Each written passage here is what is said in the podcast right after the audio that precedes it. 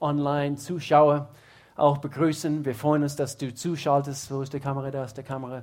Und wir freuen uns eben, dass, dass ihr eben auch dabei seid und äh, eben für diese wichtige Themen. Ich möchte gerne anfangen äh, heute und mal schauen in den kommenden Wochen. Also ich habe eigentlich eine lange Liste. So ist, äh, unsere Quelle wird nie entleert äh, in Bezug auf unschuldige, einfache Gebete von Kindern. Wollt ihr ein paar hören? Ich habe eine lange Liste, vielleicht ein paar habe ich schon mal gebracht, ich weiß es nicht, aber die sind trotzdem lustig. Lach mit, falls du der eine schon gehört hast. Vielleicht bist du das gewesen und das hast du irgendwie im Internet gepostet. Aber wir lesen hier ein paar unschuldige, einfache Gebete von Kindern.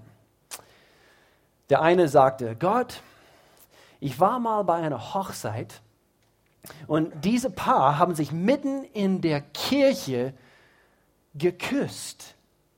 Ist das erlaubt? Ist das in Ordnung? Hat er gebetet. Und äh, eben, stellt euch vor, also in der Kirche und küssen, also irgendwie, das, das, das passt nicht also in, seinem, in seine Gedanken. Keine Ahnung. Hier noch eine. Lieber Gott, ich denke manchmal an dich, auch wenn ich nicht am Beten bin. Oh, ist gut. Wir können da etwas abgucken. Lieber Gott, ich bin Deutscher und du?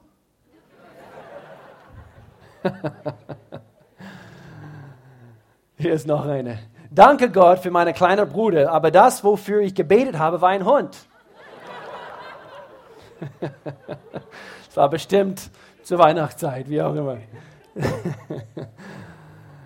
Und hier eine letzte. Gott, wenn du diesen Sonntag in der Gemeinde aufpasst, werde ich dir meine neuen Schuhe zeigen. Yeah. Ich habe auch übrigens neue Schuhe, dank meiner schwierigen Mutter. Jawohl, jawohl. Wenn wir mal benotet werden sollten, anhand von wie gut unser Gebetsleben ist, ich frage mich, ob wir ein Eins bekommen würden denke, die wenigsten von uns also würden ein Einzel bekommen, oder? Ich denke sogar, wir als Pastoren, wir würden kein Einzel bekommen. Warum, warum ist das so?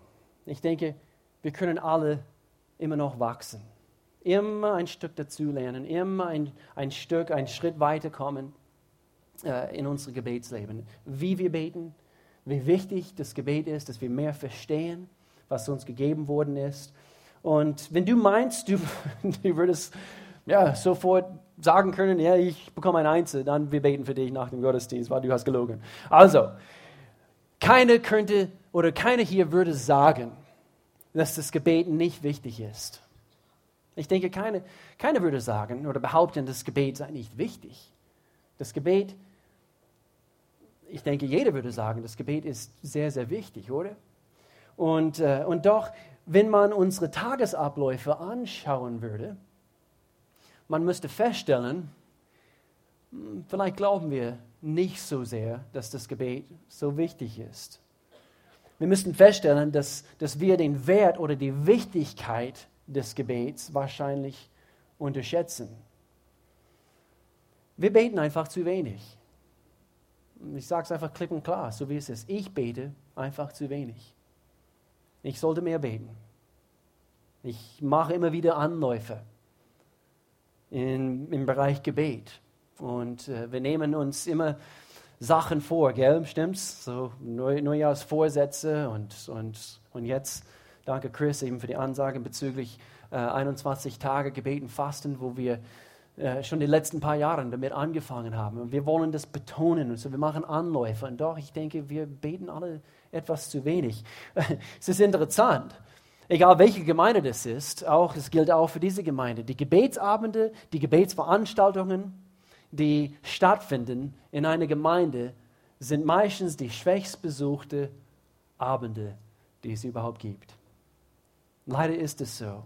Aber es ist, glaube ich, ein Zeichen dafür, dass wir nicht wirklich verstehen oder wirklich kapiert haben, geschnallt haben, wie wichtig das Gebet, das Gebet ist. Und doch, ich denke, jeder von uns, wir würden bestätigen können, dass das Leben voller Kämpfe ist, oder? Hast du schon mal durch irgendetwas kämpfen müssen? Und in, vielleicht in dieser Zeit hast du mehr wie je zuvor gebetet. Ist interessant. Ist interessant. Und so, wir können hier gleich am Anfang feststellen, das Gebet hat einen direkten und wirkungsvollen Einfluss auf die Kämpfe des Lebens. Schreib's auf. Es ist wichtig. Wir müssen das verinnerlichen. Das Gebet hat einen wirkungsvollen Einfluss auf die Kämpfe des Lebens. Und deswegen ist es gut zu beten, wenn du in einem Kampf stehst. Wenn du mitten in einem Kampf stehst. Hier lesen wir eine Geschichte aus 2. Mose, eine von diesen guten alten Geschichten aus dem Neuen Testament und doch eine von den ersten Geschichten, was der Moses aufgeschrieben hat. Moses war, war derjenige, der die ersten Geschichten so aufgeschrieben hat, ersten bis fünfte Buch Mose die Entstehung dieser Welt und, und, und das Volk Israel und eben das Ganze mit Noah und, und alle diese Geschichten. Aber hier lesen wir eine Geschichte, wo wir hier einiges abgucken können in Bezug auf das Gebet. 2. Mose, Kapitel 17. Vielleicht für einige eine, eine bekannte Geschichte. Aber jetzt in Bezug auf das Gebet. Als die Israeliten noch in Rephidim lagerten, wurden sie von den Amalekitern angegriffen. Vers 9. Mose befahl Josua, wähle dir Männer aus und kämpfe gegen das Heer von Amalek. Morgen werde ich mich mit dem Stab Gottes, unterstreiche diesen Begriff, morgen werde ich mich mit dem Stab Gottes in der Hand auf den Hügel dort stellen. Okay, was ist mit diesem Stab und warum ist es so wichtig? Ich erkläre das ganz kurz. Ist es ein Stock? Ja, es ist ein Stock. es ist ein Stock okay, von irgendwelchem Baum, von irgendwelchem Ast, hat Moses einen Stock gehabt. Aber ihr müsst, müsst euch daran erinnern, vielleicht kennt ihr die Geschichte damals, wo Moses seine erste so richtige Begegnung mit Gott hatte. Könnt ihr euch daran erinnern, mit diesem brennenden Busch? Und, und was hat Gott zu ihm gesagt in Bezug auf diese Aufgabe, was er quasi ihm aufgetragen hat, aufgetragen hat, hat zu Pharao zu gehen um Pharao zu sagen, lass mein Volk ziehen. Und dann Moses hat die Frage gestellt, was soll ich sagen? Und er hat äh, sogar eben Herausforderungen mit, mit, mit, äh, mit, mit dem Sprechen und, und überhaupt, also vor, äh, vor dem Pharao zu stehen. Und Gott sagte zu ihm, was hast du in der Hand? Er hat diesen Stock, diesen selben Stab in der Hand gehabt.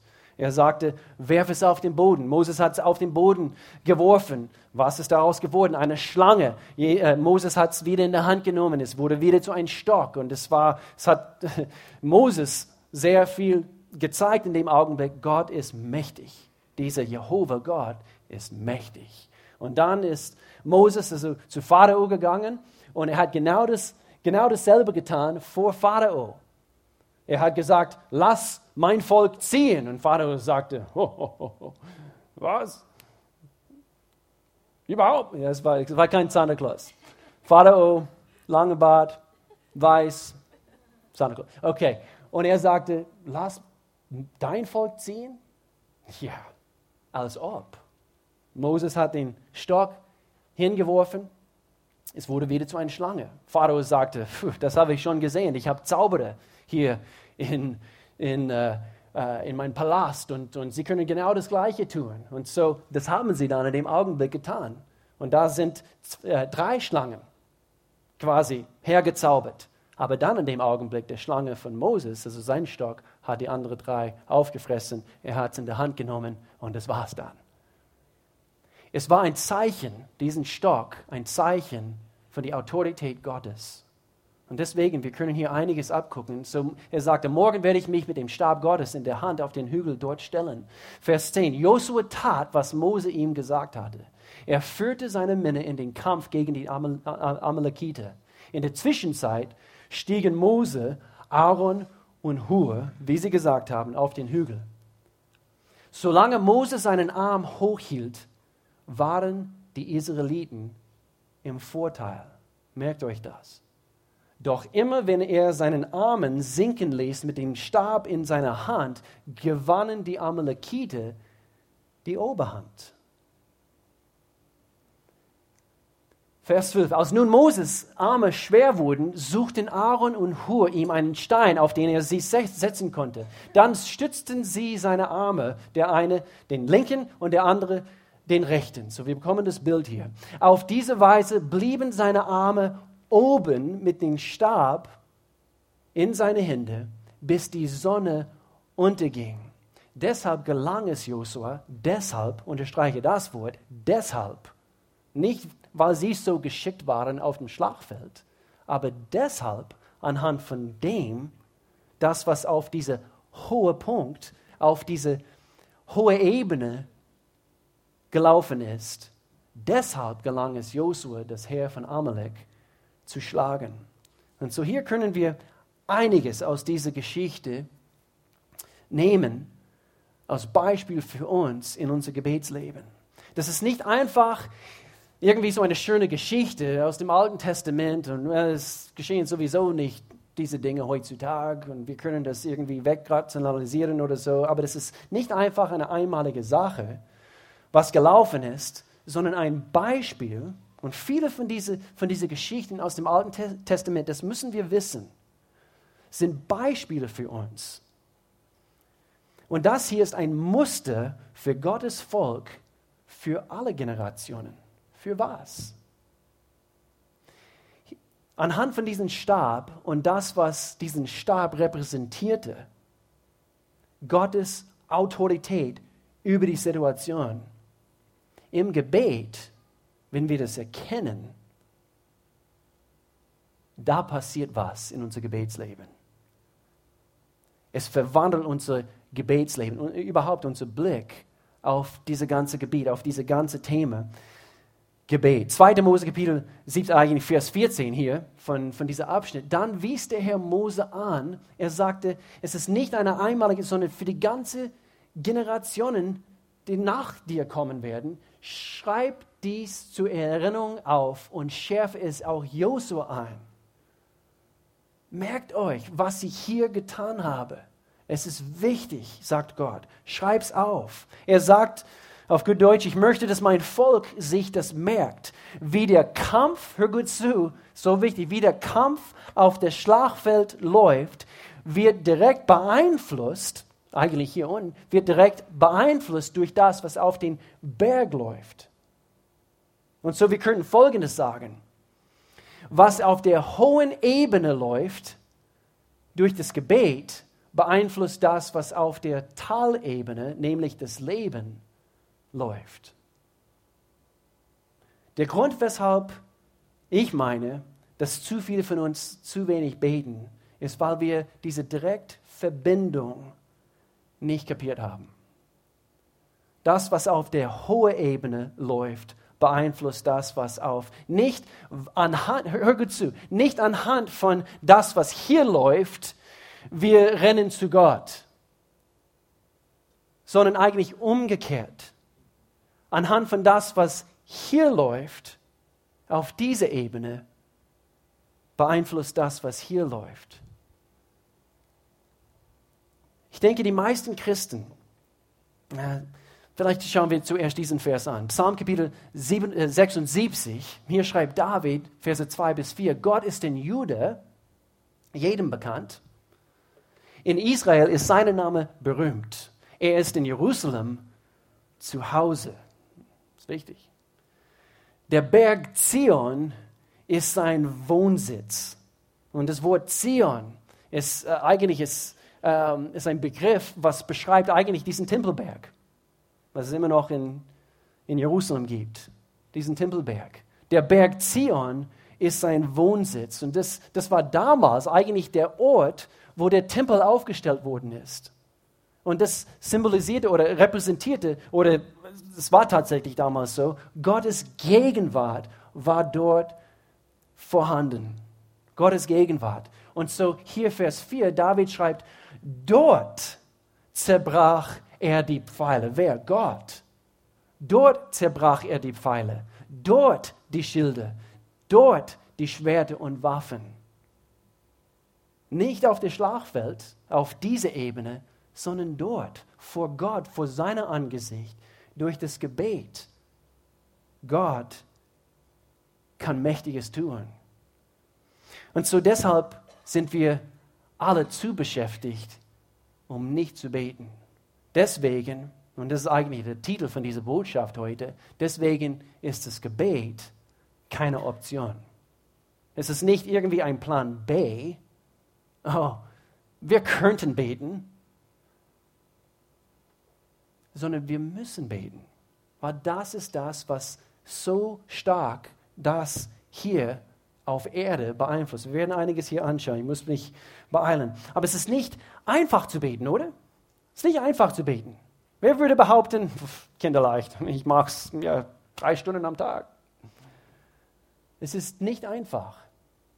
Ich denke, jeder Dämon weiß es, der Teufel weiß es, dein Körper weiß es, dein Fleisch, dein, dein Ego, alles weiß, dass das Gebet nicht einfach ist.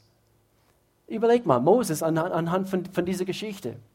Er wurde müde, oder? Und ich denke, das ist auch ein Symbol dafür.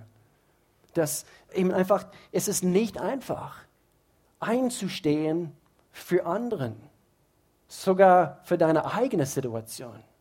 Seine Arme wurden müde. Und so ist ein Symbol dafür, dass es wird nicht einfach sein, es wird ein Kampf sein. Und das, das müssen wir wissen, weil sonst eben wir denken, okay, es ist zu leichtsinnig gedacht über, über das Thema Gebet. Moses, er hat damit ringen müssen. Überleg mal. Und dann müsste ich an, an die Jünger denken. Jesus hat in, sein, in seiner dunkelsten Stunde seines Lebens, Jesus, im Garten damals, vielleicht kennt ihr die Geschichte, kurz vor seinem Tod, kurz davor, bevor er am Kreuz für uns gelitten hat, er ist im Garten Gethsemane gegangen und, und, und wollte beten und hat gerungen. Und was hat er zu seinen Jüngern gesagt? Er hat sie darum gebeten, dass sie was tun? bitte betet für mich. Leiste Fürbitte für mich. In diesem Augenblick, er, er wollte das, und, und sie waren gut befreundet. Er war nicht nur der große Lehrer, sondern sie waren gute Freunde. Und, und nicht mal die Jünger, nicht mal für Jesus, dass sie 60 Minuten lang beten konnten. Zweimal. Er hat sie erwischt und sie sind wieder eingeschlafen. Versuch mal zu beten, eine Stunde lang. Manchmal, es, es geht, manch, aber sehr, sehr oft, was passiert? Wir werden abgelenkt, wir werden müde. Manchmal eben diese Gebetsposition, weißt du, ist gefährlich. Aber was passiert? Ich weiß noch, äh, wo, wo wir ähm, mit kleinen Kindern äh, beschäftigt waren. Jetzt sind alle meine Kinder, der eine war ganz groß hier vorne, er passt nicht mehr in meine Arme, auf jeden Fall. Ich weiß noch, wo er ein Baby war. Und ich habe sehr damit kämpfen müssen, mit meiner Gebetszeit damals. Und, und war mit einem, mit einem kleinen Baby, vielleicht neue Eltern, also ihr wisst, wie das ist. Und, und, und man ist müde und, und, und doch, man will seine Beziehung mit Gott pflegen. Und dann, wo Luke so, so klein war, ich habe Melanie gesagt, hey, ich übernehme. Ähm, ich konnte nicht stillen, aber ähm, wir haben ihm, ihm die Flasche gegeben. Und, äh, und, und ich habe freiwillig mich gemeldet, mitten in der Nacht, eben diese, ein, äh, diese eine Schicht quasi zu übernehmen, weil ich diese Zeit nehmen wollte, mitten in der Nacht, wo alles ruhig war, zu beten. Aber was ist sehr oft passiert? Ich bin eingeschlafen. Und dann äh, kurz zwischendurch war ich wach geworden und dann Luke wie eine Vogel und er versucht eben den Nuki zu finden. Man wird müde. Es ist nicht einfach. Und ich habe gute Absichten dabei gehabt. Man wird müde. Und doch, es lohnt sich. Es lohnt sich, durchzukämpfen. Denn das Gebet hat einen, und die meisten Christen haben nicht begriffen, dass das Gebet tatsächlich geistliche Kriegsführung ist. Das sehen wir anhand von, von dieser Geschichte aus 2. Mose aber es hat eine direkte Verbindung mit der Autorität, was Gott den Menschen oder dem Mensch gegeben hat. Es hat eine direkte Verbindung. Mit dieser Autorität, was er uns gegeben hat. 2. Mose sehen wir hier, 2. Mose Kapitel 17, Vers 15. Mose baute einen Altar, direkt nach dieser Geschichte, er baute einen Altar und nannte ihn, der Herr ist mein Kriegsbanner. Wir reden hier jetzt weiter über Autorität. Dieser Altar hat er aufgestellt und hat es einen Namen gegeben. Eigentlich der Name war Jehova Nisi. Jehova Nisi. Und die Bedeutung dafür ist, der Herr ist mein Kriegsbanner. Okay, was soll das bedeuten? Der Herr ist mein Kriegsbanner. Das symbolisierte etwas und sehr interessant, wenn man hier nachforscht. Kriegsbanner, man könnte sagen, eben ein Feldzeichen. Ihr kennt vielleicht die Geschichten von damals, also wo, wo die Armeen also ins Krieg gezogen sind oder äh, auf dem Schlachtfeld. Einige haben eine, eine Flagge dabei gehabt, oder? Mit den Wappen drauf. Und und symbolisierte, wir sind hier auf diese, wir haben die Autorität im Namen des Königs und wir, wir, wir sind hier auf diesem Schlachtfeld. Wir sind es. Wir waren letztens in, in, in Schottland vor ein paar Wochen und in einem Hotel, es war ein altes historisches Hotel, und, und man konnte nachlesen von den vielen verschiedenen Clans, also die Clans, also die, die, die verschiedenen Stämme, also quasi in Schottland. Und wie heißt dieses Ding? Also diesen Sackpfeife, diese Dudelsack, der Dudelsack. Und, und wie sie das quasi, ist was lustig, wie sie diesen Dudelsack, also auf dem Schlagfeld gespielt haben. Und diesen Clan und, und gegen der andere Clan und es symbolisierte, wir sind hier, wir sind hier. Und es war äh, eben, wo das Musik gespielt hat, eben wusste der andere, die sind es. Und die anderen wussten, die sind es. Und, äh, und dann musste ich überlegen, zum Beispiel äh, Angela Merkel, also wenn sie im Bundestag, also wenn sie eine Rede haltet, was ist dort zu sehen? Der Bundessiegel. Und es symbolisiert, hier ist die Autorität. Und so, Mose baute einen Altar, äh, einen Altar auf und nannte ihn der Herr, der Herr, Gott allmächtig, er ist mein Kriegsbanner. Er ist unser Kriegsbanner. Und zu diesem Stab, was Moses immer wieder hochhielte, stellte Gottes Autorität dar. Was hat das mit Gebet zu tun? Schon am Anfang, damals im Garten Eden, ganz am Anfang, einige von uns, wir, wir wissen schon ein bisschen von, von dieser Verse, aber jetzt in Bezug auf Gebet. Gott hat der erste Mensch, Adam, Autorität gegeben. Über alles eigentlich. Wir lesen hier kurz ein paar Verse nach. Gebet ist die Anerkennung dieser Autorität, was er uns gegeben hat. Man könnte sagen, Gebet ist wie die Empfangsbestätigung von Gott. Wir haben diese Autorität bekommen und so beten wir als Zeichen dafür, dass wir erkannt haben, dass du uns diese Autorität gegeben hast. Es ist auch mehr als das, aber lass uns hier anfangen. 1. Mose Kapitel 1 und Vers 26. Und Gott sprach, lasst uns Menschen machen, hier bei der Schöpfung, lasst uns Menschen machen in unserem Bild, uns ähnlich. Wenn du wissen willst, also wie Gott aussieht, er sieht aus wie du.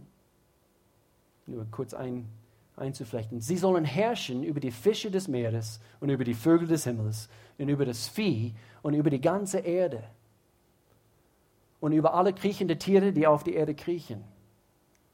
Wir haben diesen Vers gebraucht vor ein paar Wochen. Aber hier in diesem Zusammenhang, Gott hat uns über diese Erde ähm, hingestellt zu herrschen. Wir lesen hier. Es ist nicht nur irgendwie so, oh, wir herrschen. Nein, merkt euch Gottes Worte. Es ist wichtig, dass wir das verstehen. Es verändert, wie wir beten. Es ist nicht nur ein Stoßgebet in Zeiten der Not, sondern es ist mit Autorität. Und du kannst in dieser Autorität stehen. David sagt hier, was ist der Mensch, dass du an ihn denkst? Wer ist er schon, dass du dich um ihn kümmerst? Wer ist dieser Mensch? der Menschensohn. Du hast ihn nur wenig geringer gemacht als Gott. Puh. Mit Ehre und Würde hast du ihn gekrönt. Und wir haben letztes Mal diesen Vers, Vers 7, nicht gelesen. Du hast ihn zum Herrn eingesetzt über deine Geschöpfe, die aus deinen Händen hervorgingen. Alles, unterstreiche diesen Satz, alles hast du ihm zu Füßen gelegt.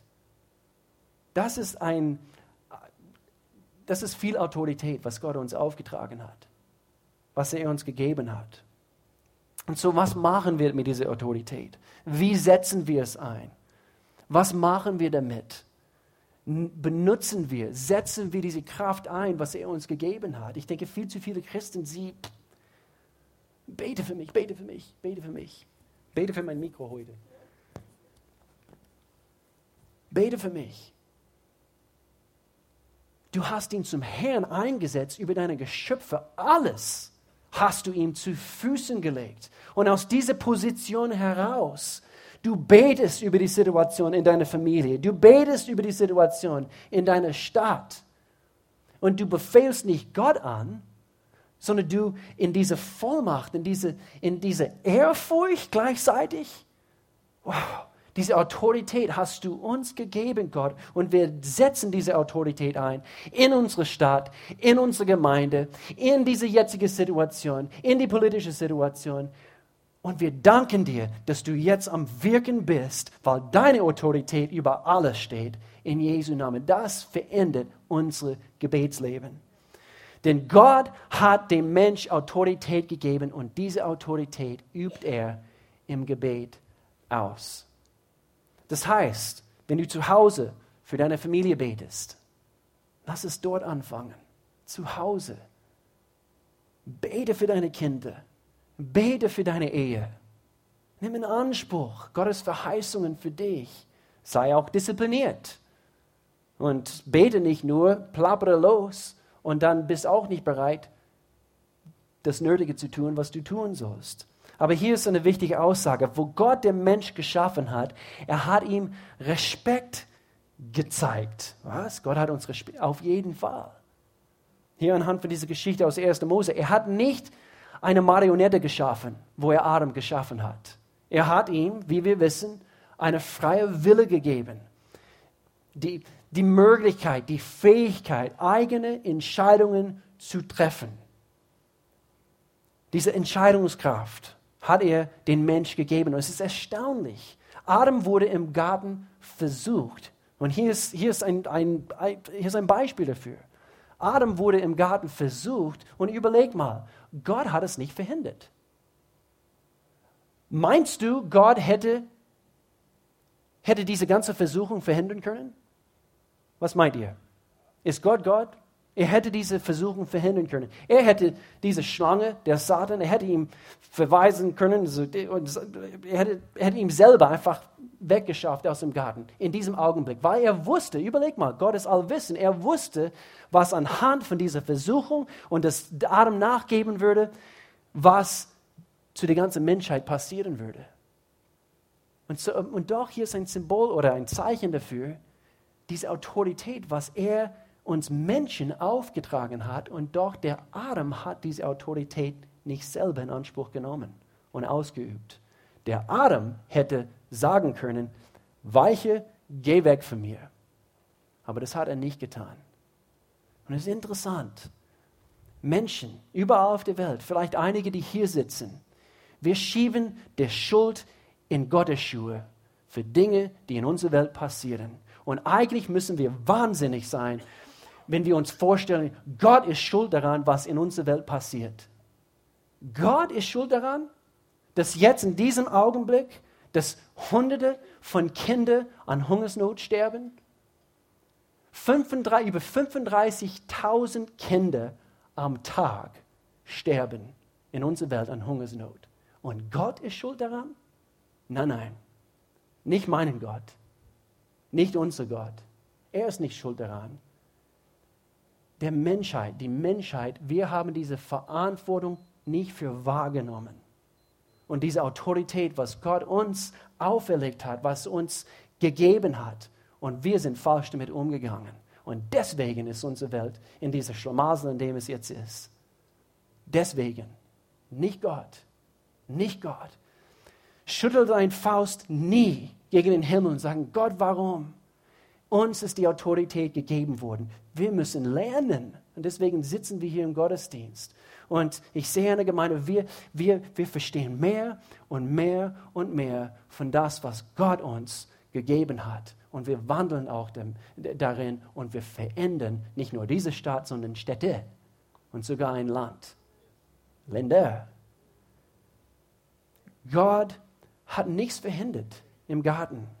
Er hätte können, aber er hat es nicht. Und das bedeutet, dass du und ich, wir müssen beten. Wir müssen beten, denn Gott wird, Gott wird nie seine Wille auf uns zwingen. Er wird es nicht tun. Uns ist die Verantwortung und ein Recht und Autorität gegeben worden, seine Wille, so wie im Himmel, Jesus hat uns beigebracht, wie wir beten, so wie im Himmel, so auf Erde herunterzuholen. Interessant in diesem Vers, was wir gerade gelesen haben von David, also wir gehen hier kurz zurück.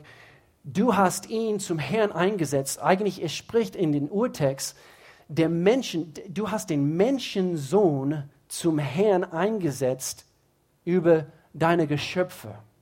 Und wir werden hier kurz in diesen letzten paar Minuten, wir möchten gerne kurz diesen Kreis schließen in Bezug auf diesen Begriff. Ihr werdet es gleich verstehen. Der Menschensohn. Du hast der Menschensohn zum Herrn eingesetzt über deine Geschöpfe, die aus deinen Händen hervorgingen. Alles hast du den Menschensohn zu Füßen gelegt. Wie hat Jesus über sich selbst gesprochen, als er im Neuen Testament sich immer vorgestellt hat oder von sich gesprochen hat? Immer aus dem Menschensohn, oder? Ich weiß nicht, ob es euch aufgefallen ist. Es hat mich immer früher geärgert, wo ich das gelesen habe. Er, hat, er hat, nicht ein einziges Mal so äh, äh, über sich gesprochen als eben ich oder nicht buchstäblich gesagt, ich bin der Sohn Gottes. Sogar wo, wo ihm gefragt, wo die Frage gestellt wurde, er hat gesagt, ja, so wie du es gesagt hast. Und doch die Dämonen, wo sie zum Beispiel von einer Besessene, wie auch immer, ähm, sie haben gesagt, du Sohn Gottes. Aber er hat sich immer quasi vorgestellt aus der Menschensohn. Ist interessant. Heißt es, dass, ähm, dass Jesus dabei signalisieren wollte, ich bin nicht der Sohn Gottes? Überhaupt nicht.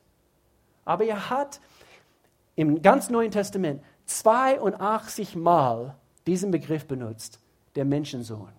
Ist interessant interessant. Und ich denke, das hat eine Bedeutung.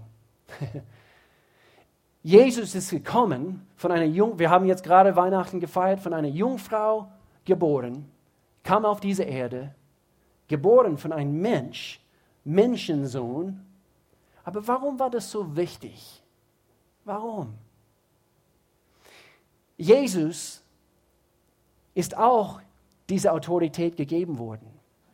Hier auf Erde so wie du und ich. Er musste einer von uns werden, um wirklich zu zeigen und auch am Ende diese Autorität zurückzugewinnen, zurückzuholen.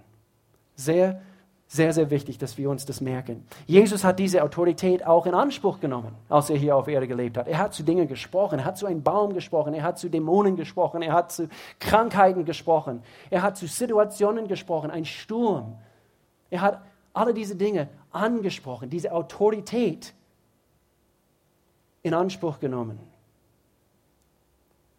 Und so er verleugnet es dadurch nicht, weil er sagt, ich bin der Menschensohn. Er, er sei nicht den Sohn Gottes. Das sagt er nicht. Er behauptet auch nicht damit, ähm, damit sagt er nicht, ich bin halb Gott und halb Mensch. Das sagt er auch nicht. Sondern wie wir auch, auch von Pastor Al beim letzten Themenreihe gehört haben, er ist hundertprozentig Mensch gewesen und auch gleichzeitig hundertprozentig Gott. Aber das ist eine mathematische Formel, was nicht funktioniert, oder? Wie kannst du 200%ig irgendwas sein? Das werden wir herausfinden, wenn wir in den Himmel sind. Versuch mal die Dreieinigkeit Gottes zu, zu erklären. Das kannst du nicht. Aber hier in Johannes Kapitel 5, Verse 6, 26 und 27, der Vater hat Leben, hier spricht Jesus, hat Leben aus sich selbst heraus. Und er hat auch seinem Sohn die Vollmacht gegeben, genau wie du und ich, aus sich selbst heraus Leben zu haben. Und er verlieh ihm die Vollmacht, die ganze Menschen, das hat er uns nicht beauftragt, aber das war ein bestimmter Auftrag für ihn. Und er verlieh ihm die Vollmacht, die ganze Menschheit zu richten, weil er der Menschensohn ist. Da haben wir es. Weil er der Menschensohn. Deswegen ist es wichtig, wie er sich vorgestellt hat. Er wollte irgendwie damit ein, ein, ein Zeichen setzen oder, oder betonen, ich bin auch hier auf dieser Erde ein Menschensohn. Und mir ist auch diese Autorität gegeben worden. Weil Gott diese ganze Plan so konzipiert hat, dass die Menschen auf Erde Autorität haben, er wollte auch, dass wir diese Autorität einsetzen. Jesus hat uns gezeigt, wie wir das tun. Gott hat Menschen die Autorität gegeben, zu entscheiden, was hier auf Erde läuft. Gott hat Menschen die Autorität gegeben, zu entscheiden über die Tierwelt. Gott hat Menschen die Autorität gegeben, zu entscheiden über das Wetter sogar. Jesus hat, hat es uns gezeigt. Aber er war Gott. Er ist auch hundertprozentig Mensch gewesen. Er hat uns auch die Autorität gegeben über Krankheiten, über Armut. Die Autorität hat er uns gegeben. Und ich denke viel zu oft, wir denken, dass wir Würmer sind und wir haben nicht das Bild, was David hatte über seinen Gott und wie er quasi eingesetzt worden ist. Wow, ich verstehe nicht, dass, dass, dass du so viel von uns hältst, Gott. Was ist der Mensch? Und doch, du hast ihn mit Würde und Ehre gekrönt und Herrsche über alles hier auf Erde gegeben. Und doch, wenn diese, wenn diese, wenn diese herrschende Autorität umgedreht wird, missbraucht wird, wir sehen über die Jahrhunderte, was damit geschehen kann. Wir können hier in diesem Land anfangen.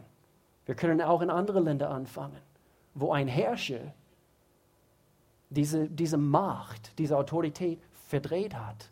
Wir denken an Josef Stalin, an Mao Zedong, also von China. Und alle diese, alle diese Herrscher, die diese, diese Autorität verdreht haben und vom Teufel getrieben waren. Und das hat, das hat Millionen getötet das Leben von Millionen gekostet. Und so heute, er gibt uns tatsächlich jetzt neu in Jesus Christus eine Autorität. Und das müssen wir ausüben und einsetzen im Gebet. Lukas Kapitel 4, Vers 5 und 7 oder 5 bis 7. Wir kennen diese Geschichte. Da führte der Teufel, hier wo Jesus versucht wurde in der Wüste, da führte der Teufel ihn auf einen hohen Berg und zeigte ihm alle Reiche der Welt in einem Augenblick. Und der Teufel sprach zu ihm, dir will ich, Jesus, dir, Jesus, will ich, der Teufel, alle diese Macht und ihre Herrlichkeit geben. Denn sie ist mir übergeben. Von wem? Gott? Nein, nein. Wir Menschen. Wir haben ihm diese Autorität quasi überreicht. Und er sagte hier und versucht Jesus damit, der Menschensohn, und ich gebe sie, all das, all das hier, wem ich will. Das wäre keine Versuchung gewesen, wenn es nicht für wahr wäre. Und doch, es ist. Und doch, Jesus hat das geändert. Oder? Lesen wir hier kurz nach. Johannes Kapitel 16, Vers 33, kurz bevor er zum Kreuz gegangen ist. Wir schließen mit diesem Vers. Und er sagte, ich habe euch das alles gesagt in Bezug auf Erdbeben und, und Leiden und, und all dem, was kommen wird in unsere Welt. Und ich habe euch das alles gesagt, damit ihr mir Frieden habt. Ja? Hierauf, hierauf, weil er wusste, was kommt. Hier auf der Erde werdet ihr viel Schweres erleben. Aber habt Mut. Oder in einer anderen Übersetzung, seid getrost, denn ich habe die Welt überwunden. Und er wusste, er geht zum Kreuz, er geht hin, er wird für uns leiden, es wird sein Leben kosten und doch er erringt den Sieg und überreicht uns wieder die Autorität und gibt es und legt es in unsere Hand. Wenn wir Jesus bekennen, dann sind wir Kinder Gottes und wir haben diese Autorität wieder. Das ist gute Nachricht. Verändern diese Gedanken unser Gebetsleben? Ich hoffe. Ich hoffe. Es ist kein Hokuspokus, es ist, äh, es ist alles in der Bibel. Diese Bibel, was wir seit ein paar tausend Jahren haben, ist alles dort. Und doch, ich denke, viel zu viele Christen, sie beten nicht mit Vollmacht, mit Autorität. Ich möchte und ich sehe, dass wir als Gemeinde, dass wir diesem wachsen. Und jetzt, so wie wir nächste Woche 21 Tage Gebet und Fasten zusammen verbringen, ich sehe, ich sehe eine Gebetsstunde, der, vielleicht ist der Saal nicht voll, aber vielleicht kommt der Tag. Aber viel mehr wie je zuvor. Eine Stunde, eine Stunde. Das heißt nicht, dass jeder hier jeden Abend, ich schaffe es auch nicht jeden Abend. Man hat auch natürlich einen Tagesablauf und Termine und so weiter. Aber dass wir herkommen, wir nehmen unsere Autorität in Anspruch. Und deshalb ist Gebet keine Option. Deswegen, wenn wir es wirklich verstehen, das Gebet ist keine Option. Lass uns beten. Gott, wir danken dir für dein Wort, für die Klarheit, was wir über das Thema heute bekommen können. Gott, ich danke dir für, für das, was du so wunderbar und so genial getan hast. Dein Plan ist, ist so vielfältig und so facettenreich und du bist genial. Und Gott, ich danke dir, dass wir mitten in deinem Plan für diese Erde stehen dürfen. Gott, ich danke dir dafür. Ich danke dir für diese Gemeinde. Ich danke dir für jede, der hier sitzt und am Anfang von einem neues Jahr, ersten Gottesdienst, in einem neuen Jahr. Gott, ich danke, dass, wenn es hier welche gibt, jetzt in diesem Gottesdienst oder per Online jetzt zuschauen und sie kennen dich noch nicht. Wir haben viel von Autorität gehört heute und Autorität einsetzen und so weiter, aber alles fängt mit einer Beziehung mit Gott an. Und daraus fließt ein neues Leben.